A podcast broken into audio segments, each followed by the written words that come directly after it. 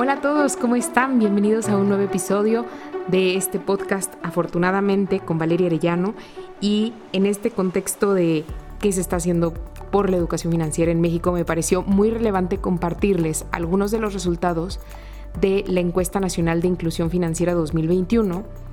Aunque estamos en 2022, pues la encuesta se realizó el año pasado y apenas hace dos semanas fue la presentación de resultados en la que tuve la oportunidad de estar junto con el subsecretario de Hacienda, el presidente de la Conducef, el presidente de la Comisión Nacional Bancaria de Valores, del INEGI, eh, y, una asociación internacional que apoyó en, en la realización de la encuesta.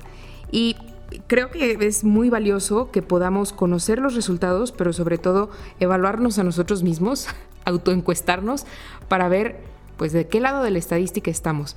Me parecieron muy interesantes estos resultados y con muchísimo gusto se los voy compartiendo. la encuesta es sobre inclusión financiera, que es qué tanto acceso tenemos a los productos y servicios financieros.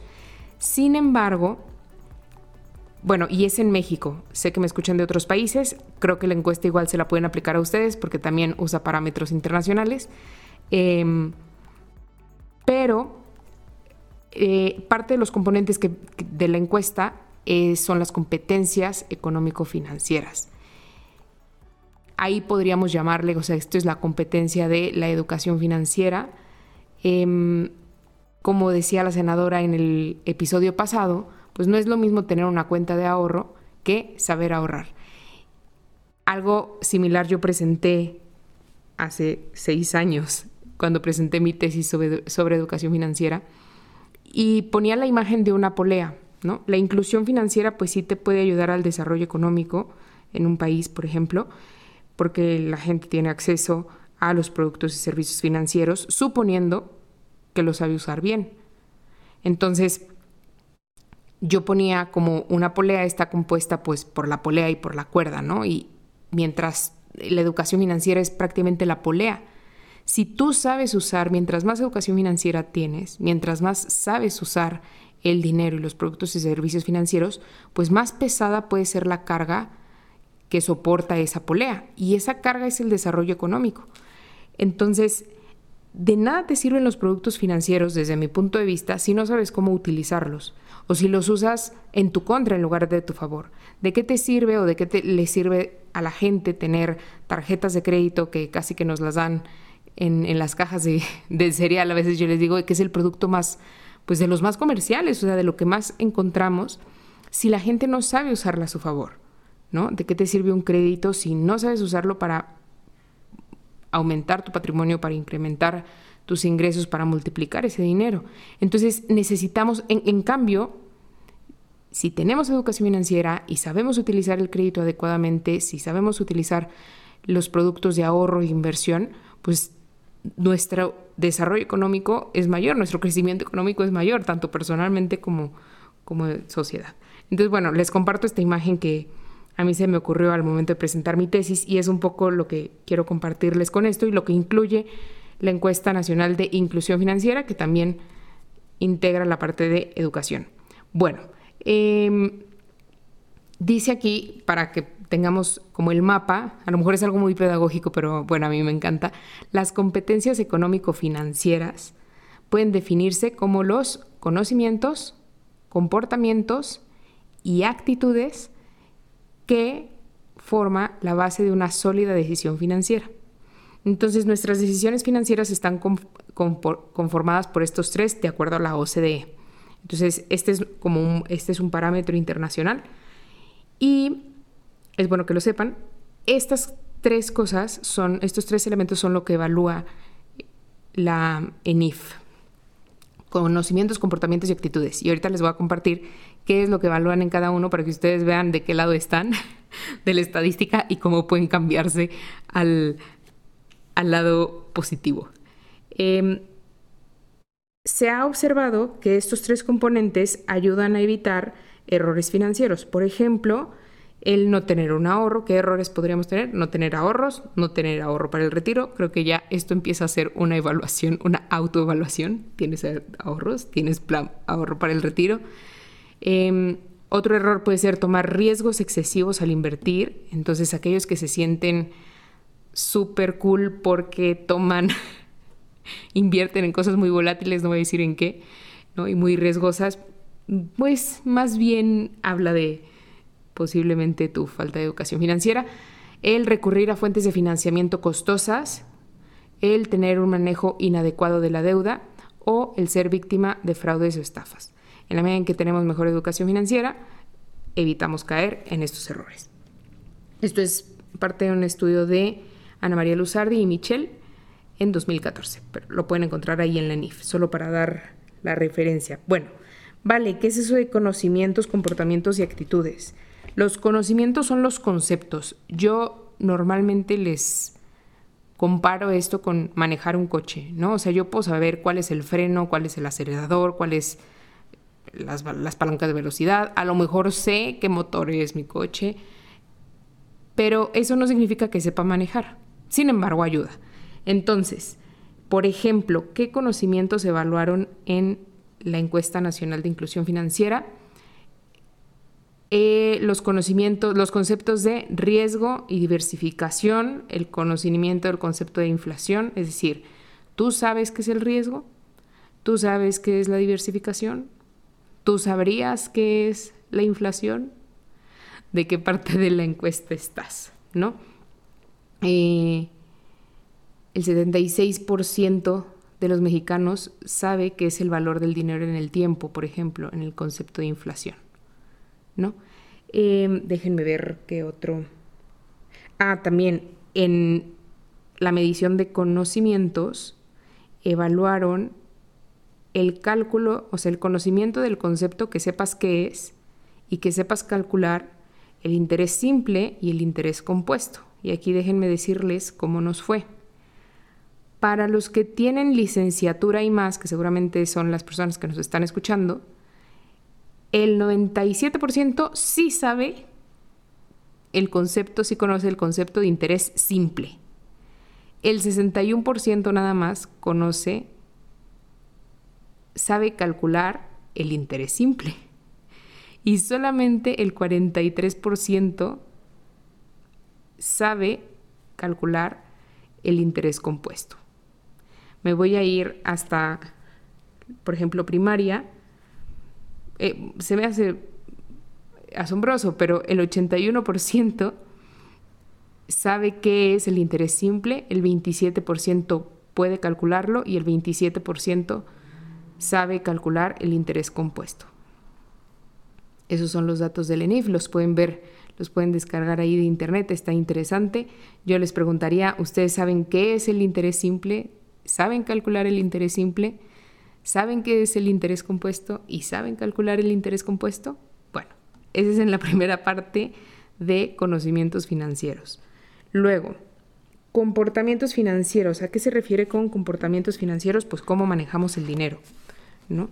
Y aquí podemos encontrar, por ejemplo, el control de gastos, el pensar antes de comprar, el pagar las cuentas a tiempo, el tener metas a largo plazo, tener eh, mantener una revisión detallada del manejo del dinero y comparar productos financieros.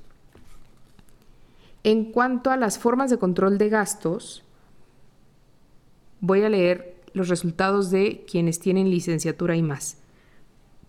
El 45% lleva un presupuesto, el 42% anota sus gastos, el 57% lleva un registro de deudas pendientes y el 65% separa su dinero entre deudas y gastos. Entonces, yo les diría, ustedes son parte de la estadística, ustedes son parte del 45% que lleva el presupuesto o son la parte del 55% restante ustedes anotan sus gastos o no. Entonces, si nosotros queremos que haya más educación financiera en México, creo que por los primeros que debemos empezar somos nosotros mismos. Otros comportamientos financieros muy interesantes. Em, ¿Piensas si te alcanza antes de comprar? En el caso de los que tenemos licenciatura y más, el 80% siempre pensamos si nos alcanza antes de comprar. El 18%, a veces y el 2% nunca. En el caso de las personas que estudiaron hasta primaria, el 62% sí piensa antes, el 20% a veces, pero el 18% nunca. Yo creo que esta es la estadística relevante.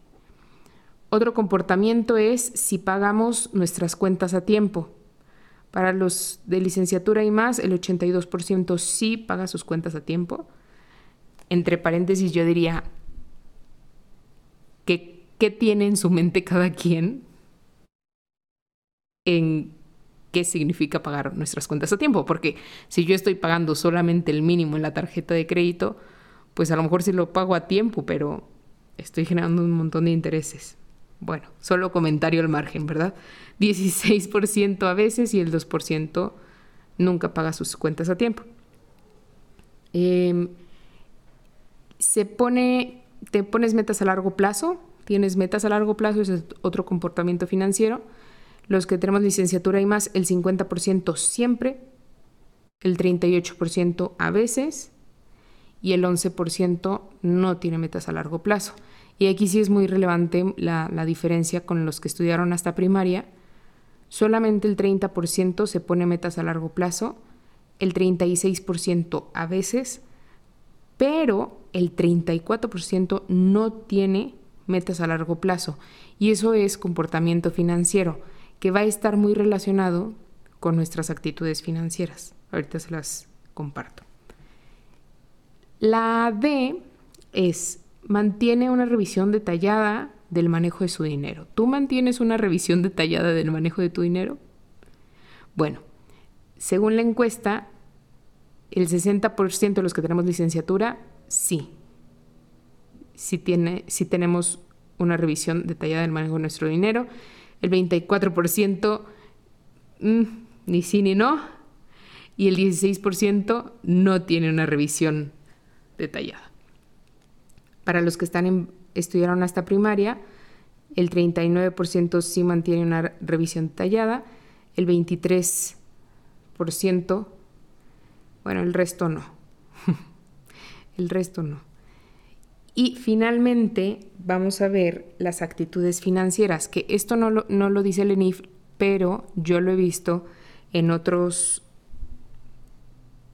en otros estudios de la OCDE, de la Organización para la Cooperación y el Desarrollo Económico, y dicen que a nivel global esto, esta es la más difícil de conseguir, que observan que a veces, aunque las personas tienen conocimientos y habilidades financieras altas, pueden tomar malas decisiones financieras y todo depende de la actitud. O sea, un, un componente importante de la educación financiera debe ser la formación de la actitud. Em, a mí se me hace sumamente relevante y más porque en otro estudio de la OCDE salen los eh, justo pues estas actitudes, estas competencias financieras por estado. Entonces vienen comportamientos, conocimientos, actitudes de cada estado y la mayoría de los estados de México estamos por, por encima del promedio del G20 en actitudes financieras. O sea, estamos, tenemos muy buena actitud financiera, se supone, según este estudio. Es interesante ver cada estado cómo se comporta, pero no tenemos conocimientos y no tenemos buenos comportamientos financieros. Entonces, según la OCDE, pues la actitud es lo más difícil de conseguir y se supone que es lo que más tenemos los mexicanos. Entonces, bueno, estaría interesante este diálogo con, un especialista, este, pues sí, más experimentado en, estos temas, porque creo que nos da mucha luz en qué estrategias de educación financiera podemos seguir. Pero bueno, vamos a ver, eh, ¿cuáles son las dos actitudes financieras que evalúa la INIF? A ¿Prefieres gastar tu dinero que ahorrarlo? El 14% de los que estudiaron licenciatura prefiere gastar el dinero que ahorrarlo. El 51% a veces, o sea, yo diría casi siempre. Y solamente el 35% prefiere ahorrar que gastar. De los que estudiaron hasta primaria, el 43% prefiere ahorrar que gastar. Y la otra pregunta que hacen es si el dinero está para gastarse. En licenciatura y más, el 27% dice que sí, que el dinero está para gastarse, y de los que estudiaron hasta primaria, el 57% dice que sí, que el dinero está para gastarse. Solamente el 35% dice que no está de acuerdo en que el dinero está para gastarse y el 20% de los que estudiaron hasta primaria dicen que el dinero no está para gastarse. Yo creo que esta actitud es algo que podemos ir, ir formando desde casa hasta nosotros para que... ¿Cuál es tu actitud natural hacia el dinero? ¿No? El dinero, yo algo que fomento mucho con el juego de afortunadamente es, el dinero está para invertirse, porque si tú lo inviertes, lo multiplicas, y si lo multiplicas, entonces ya te alcanza para gastar, para ahorrar, para perder, porque también un inversionista pierde y tiene que, tiene que tener un colchoncito para ese riesgo, ¿no? Una protección para ese riesgo. Y pierde, pero no le afecta, que es distinto.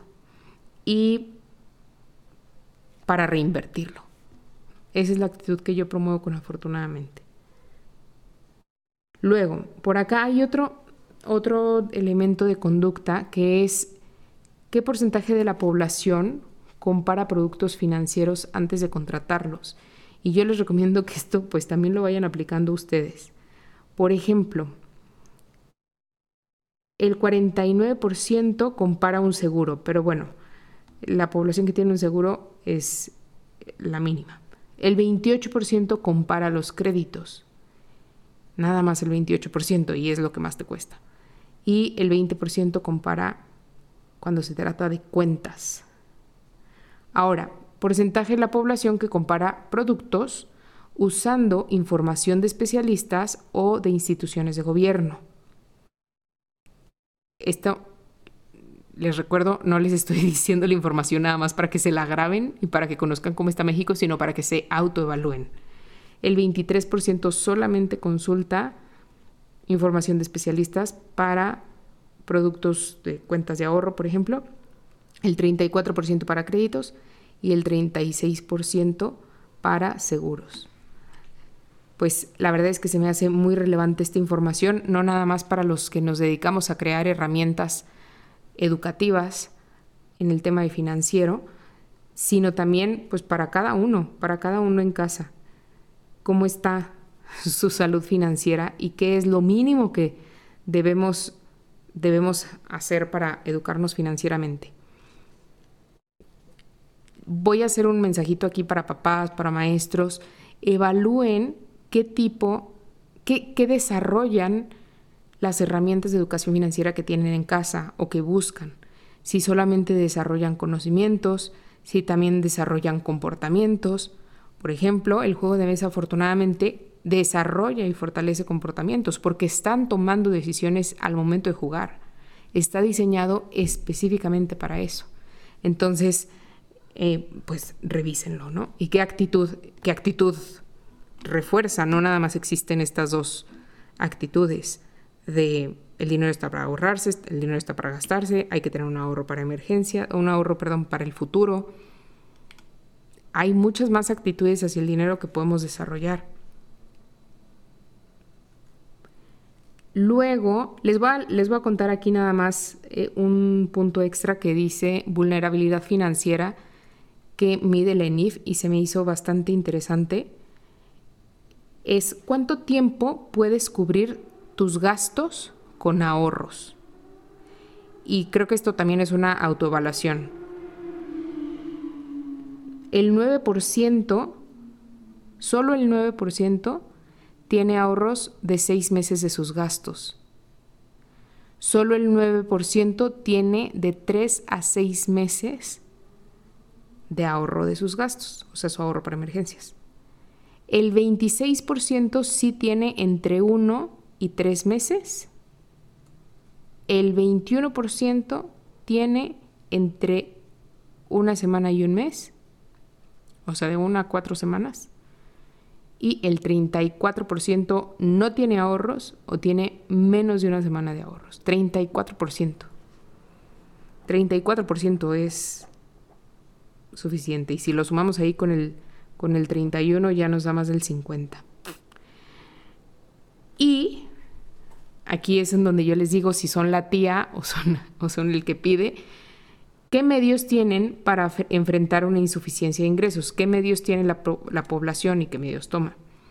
El 86% utilizó ahorro o redujo sus gastos en 2021.